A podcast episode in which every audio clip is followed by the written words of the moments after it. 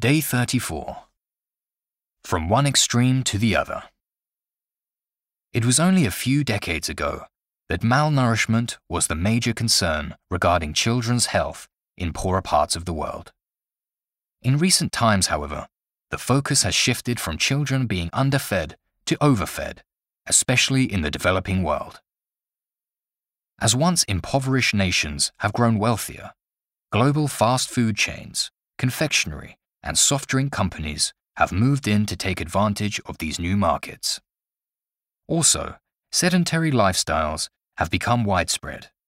Today, many children spend their time sitting at desks studying, working, or playing video games.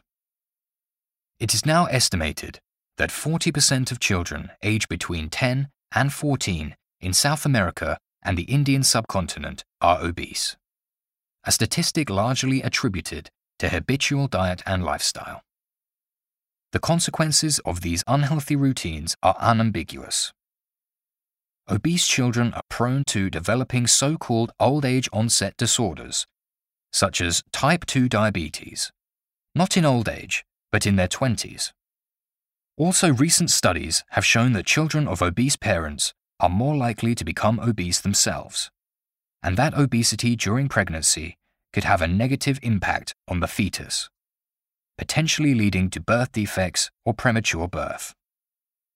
To counteract this growing epidemic, governments, first and foremost, must formulate strategies to raise public awareness of the dangers of childhood obesity and the benefits of a healthier diet, as well as the absolute necessity of physical activity.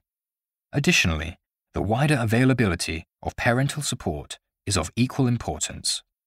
This includes providing weight and dietary management services and educating young people about the potential health risks of obesity before starting a family.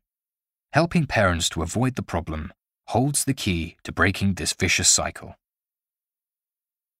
Malnourishment, impoverished, confectionery, sedentary, unambiguous, prone to.